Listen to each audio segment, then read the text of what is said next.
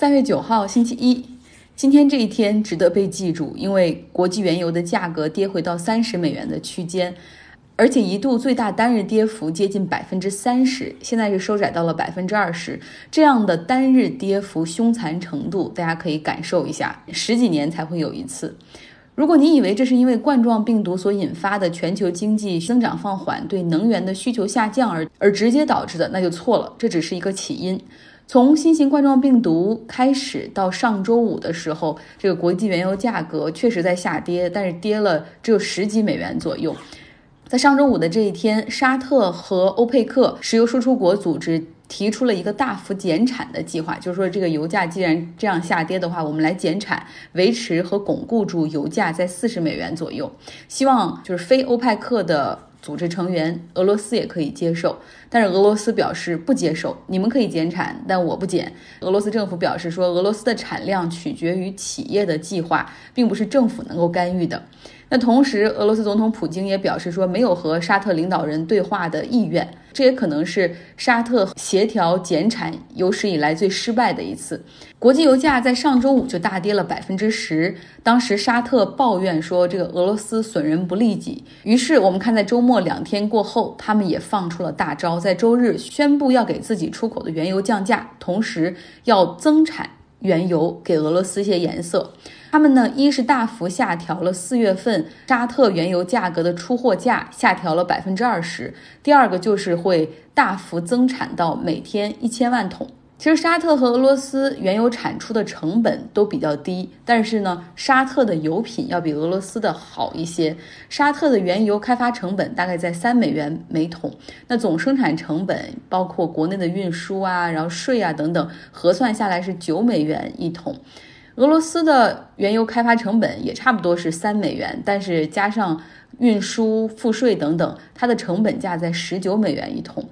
因此呢，就算是这个原油价格持续在三十美元左右的话，也不会对俄罗斯的原油产生太多的影响，反倒是其实对沙特本身来说，他们承受的压力比较大。因为首先，沙特百分之八十七的财政收入都来自于原油，俄罗斯是百分之五十来自原油。然后呢，沙特阿美，也就是他们的这个大的这个超大石油公司，也是上市了嘛，IPO。它的均衡油价，就是这个公司要想业绩表现的好的话，油价必须在四十美元一桶以上。所以说，低油价可能会对沙特带来更大的压力。但是不管怎么样，当沙特公布了它这个周日的大招，也就是降价增产之后。他宣布四月份的降价大概在百分之二十，那国际油价这样看来也跟它降了百分之二十。那么沙特的股市今天也是出现了大跌，像沙特阿美，它开盘下跌了百分之九。在沙特和俄罗斯过招的同时，其实市场上最惨的是美国的页岩油。美国页岩油的生产成本大概在每桶七十美元左右，所以这一次压低油价可能会再迫使美国页岩油生产企业。亏本生产甚至破产，那么国际油价从今年年初的七十美元一桶，到现在已经到了三十三美元左右。沙特王储本·萨勒曼在本周末对外出狠招的同时，对内他在清理门户，巩固自己在沙特的地位。沙特呢又上演了一出宫斗大戏，本·萨勒曼他在周末的时候下令囚禁了四个王子，其中三个是他的堂兄弟，还有一个是他的叔叔。他的这两个堂兄弟是打猎归来之后被紧急招入皇宫之后囚禁。他其中的一个堂兄是纳伊夫，还曾经被本·萨勒曼的父亲萨勒曼现任的萨勒曼国王任命为王储和第一副首相。可这个头衔只维持了两年左右，后来就被本·萨勒曼这个王小王子哈踢走了，只有三十四岁的小王子给踢走了。那看来，当时任命这个纳伊夫其实只是过渡的一步棋。沙特王位继承一直都是哥死弟继啊。萨勒曼当国王的时候，他已经八十多岁了。他刚上任的时候，当时的王储是前国王的儿子阿卜杜拉，所以说他先是用这个纳伊夫，他是阿卜杜拉和萨勒曼就这两位国王一个弟弟的孩子，但他当时呢已经五十五岁了，而且在王室众多王子中是颇有威望，然后能力也很强，所以选择让他先来担任这个王储，哈，算是权宜之计，过渡一下，只是为了赶走阿卜杜拉的儿子。但是现在呢，三十四岁的本萨勒曼，他的权力越来越稳固了，于是开始清除所有对他能有威胁的人。其实沙特作为一个王国，国王长期以来的决策都是依靠就王子们哈，就一些核心圈子里的王子们来小范围的这种民主，然后多听这些小这些王子们，有的可能是他的弟弟，有的可能是他的儿子或者侄子，听这些王子们的小范围民主来达成共识，推动一些决策。就是因为过去的这种王位继承是兄死弟继，所以让很多王子都成为了这个决策圈子里的 stakeholder，就是很重要的那种可以发声的人。但是现在呢，萨勒曼国王让他的爱子很年轻的这个本萨勒曼来继承王位的话。后者的做事风格打破了这种统治阶层内部的民主，就所有对他有威胁的人，他都可以把他铲除掉。像之前前国王的儿子阿卜杜拉的儿子，他担任的是国防部长。这个本萨勒曼他上任之后，把前国王的儿子从国防部长这个要职上撤掉了。还有一个王子过去是掌管沙特主权投资基金的。然后这个本萨勒曼也轻松的把他撤掉，然后换上自己的人，排除异己的过程中，难道没有遇到太多的反扑和障碍吗？其实肯定是有的哈。他集中权力的过程中用的是一张反腐牌，他把很多王子，大家还记得吗？两年前的时候关到了丽兹卡尔顿酒店进行数月的调查，他手中掌握了一些他们是如何利用自己的王室头衔和在政府里任职的头衔获取利益的。用这些证据威胁他们交出权力，这就是本萨勒曼他集中权力的一个过程哈。不管怎么样，这个周末他相当的忙活，对外对抗俄罗斯普京，而对内又囚禁了四个王子。说说俄罗斯吧，俄罗斯和土耳其达成叙利亚停火的协议了。在上周五，普京和埃尔多安谈了五个小时四十五分钟。大家都知道，虽然现在签了一个停火协议，但这也只是暂时的，实际问题没有解决。叙利亚方面还是希望收复失地，而土耳其呢，还是力挺当地的反政府武装。俄罗斯要帮叙利亚，这个是铁板钉钉的事儿，矛盾还是在哈。会面的时候，普京说了。我们对土耳其有三十多名士兵在袭击中丧生感到痛心。那我们和叙利亚一样，不知道土耳其的军事营地在哪里。这个话听完了，真的会会有点假。这个普京继续说道：“叙利亚政府军里面也有人丧生，只要我们携手，就能够停止这种无意义的死伤。我们也知道土耳其在叙利亚应付叙利亚难民上有多少困难，俄罗斯愿意提供帮助。另外，他还说。”俄罗斯非常看重和土耳其的长期合作关系。总体来说，普京的这番表述翻译直白一点，就是说，在叙利亚的问题上，我不会退步。如果你不想死伤更多的人的话，你就不要再跟我们进行无意义的抗争了。另外，希望你埃尔多安可以考虑到长远一点，不要纠结于此。毕竟，我是那种你需要的朋友。其实，世界的变化有的时候我们感觉跟不上它发展的速度。比如说，在希腊边境的难民，上周说到了土耳其将边境开放，然后让允许这个叙利亚、阿富汗以及非洲来的一些难民通过边境向希腊前进，哈，进入欧盟。在二零一六年的时候，当时土耳其也是采取了同样的行动，开放边界，允许这些难民进入欧盟。当时希腊边境的小城拉斯波斯，它的居民向这些难民们伸出援手，帮助他们进入希腊。然后在陆地上和海上对难民们实行援助，给他们提供衣服和食物。这个小镇上的人还被提名当年诺贝尔和平奖。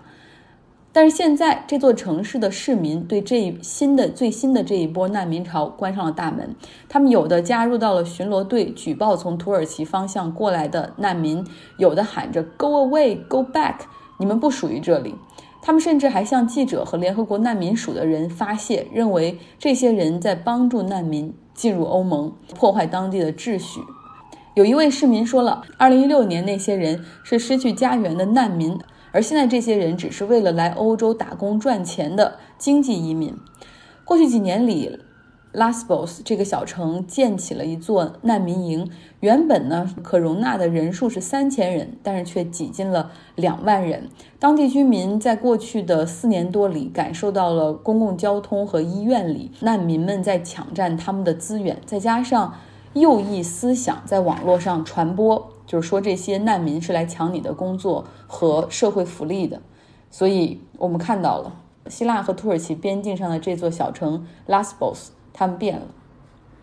说说美国，在上周五的时候，民主党总统候选人伊丽莎白·沃伦推出的竞选，这是一个非常沮丧但又艰难的决定。他呢，目前还没有决定自己来支持谁，哈，是拜登还是桑德斯？他没有决定 endorse。为什么这么难决定？因为它所代表的就是女性在美国这个社会里可以走到多远，想打破头顶的天花板有多难。就是他告诉所有的女性说，我们可以 fight，然后只要你努力，你就可以得到你想要的一切。但是最终她所面临的选择是要在两个七十九岁、七十八岁的老白人男性中去选一个人去支持。Be a girl, you can be as great as you want. 但是最终可能还是要屈服于一个传统的父权社会。沃伦的支持者感觉到难过、沮丧，也有很多人感觉到愤怒，因为他们不知道还要过多久，美国才能有一位女性总统。哪怕沃伦已经非常出色了，像他的竞选团队志愿者在周五的晚上，在他们的竞选办公室里吃了散伙饭，大家最后合影喊的并不是 cheese，喊的是沃伦的竞选口号：Think big, fight hard。在四年前希拉里败选，加上特朗普上任之后各种抨击和压制女性，以及 Me Too 运动，在美国范围内已经掀起了一股女性浪潮。在在众议院二零一八年的中期选举中，我们看到了大量的年轻女性议员当选。但是到了总统的这个层面上，美国人还是觉得女性不行。沃伦的志愿者说，当我们和选民们跟他们来投票的时候，百分之六十的人都跟我们这样说：说沃伦真的很出色，非常的聪明，我也很喜欢他，他也很有计划，他讲的一切我也能听得懂，也非常的有道理。但是对不起，我会投票给拜登，或者我会投票给桑德斯，因为我们觉得沃伦没有办法能够击败特朗普，他不够强。所以这就是现在的很多人的想法哈。虽然沃伦已经退出了这次的竞选，但是美国这场突破性别限制的抗争还在继续。在英文里有一个词儿叫 patriarchy，也就是父权社会、男性主导的社会。所有的 decision making，就是做决定的人，不论是在家里还是在公司里或者社会上、政府里，都是男人，或者是。男人主导的这种文化价值观，然后来影响着一些各种各样的决定。就是男人们是以这种丈夫、父亲和兄长的想法，认为他们可以帮助女性做出更好的选择。因为女性短视也好，不够精英也好，在美国这个国家，长期一段的时间里，包括二战之前，就连那些常春藤的高等教育院校。他们教学生，女大学生都是说让这些女性更有文化修养，并不是为了让他们去就业有好的工作，而是让他们去有寻找好的夫婿，然后辅佐自己丈夫未来事业的能力。美国到一九二零年的时候，女性才有投票权，所以说这个国家对于争取女性权利，真的还有一段路要走。现在呢，在美国的司法体系中，还有一个非常有争议的关于堕胎的法案，最高法院已经准备审理这个案件了。美国不是一个完全堕胎合法的国家，它曾经有一个判例，就是罗伊对韦德的案例，允许女性以个人隐私，也就是这个宪法所赋予的权利进行有条件的堕胎。那既然是有条件的，各州就因为保守程度添加了各种各样的限制条件。比如说，在一些保守州，他们对就必须限定是在怀孕早期，比如说六周之内。然后，另外还有一些限定，就是必须怀有身孕的这个女性，她身体面临着生命危险，就是不堕胎，女性可能会死，或者是她是在被强奸的情况下或者乱伦的情况下，然后才怀孕的。只有证明这些，她才可以进行堕胎。那在美国，几乎所有的，哪怕在加州的这种堕胎诊所的门口，也都有保守派的人士进行抗议。他们认为自己是 embryo（ 胚胎的捍卫者，因为这个胚胎他现在没有说话的权利，然后滥用他的这个女性可能会滥用他的母亲的权利，就不要这个孩子。他们喊的是，如果你不要这个孩子，你可以生下来，然后送给寄养家庭，不要扼杀这个生命。所以现在路易斯安那州他们最近出台了一个法律，就是要求所有执行堕胎诊所的医生都必须获得其他大医院从业资格的认证，如果没有的话，这个堕胎诊所就要关闭。其实，在此之前，这一些保守州，像阿拉巴马、路易斯安那州等等，哈，他们都利用手中的权力去关闭这些堕胎诊所，比如说削减对于他们的医疗报销等等。那么，这个官司目前是打到了最高法院。最高法院其实以前过去在很长一段时间里，就是在罗伊和韦德的案件之后，他们一直在回避这种关于堕胎的案件，因为这是非常有争议的。但是现在呢，美国最高法院他们选择来听这个案例，而且又因为特朗普任命了两个保守派的大法官，整体保守派对自由派是五比四，真的是很容易能够通过去进一步限制堕胎权。如果一旦这个判例在最高法院通过的话，将有更多保守州可以名正言顺的就严格这种堕胎从业资格，将更多的堕胎诊所关闭。这个案子真的很重要。讲这个也除了讲父权社会之外，更多的是想说特朗普对美国的伤害，不仅是他的政策，还有他所任命的法官。他在最高法院任命了两名法官，在联邦法院、地方法院层面，他总共已经任命了大概一百五十位法官。好了，这就是周一的内容。祝大家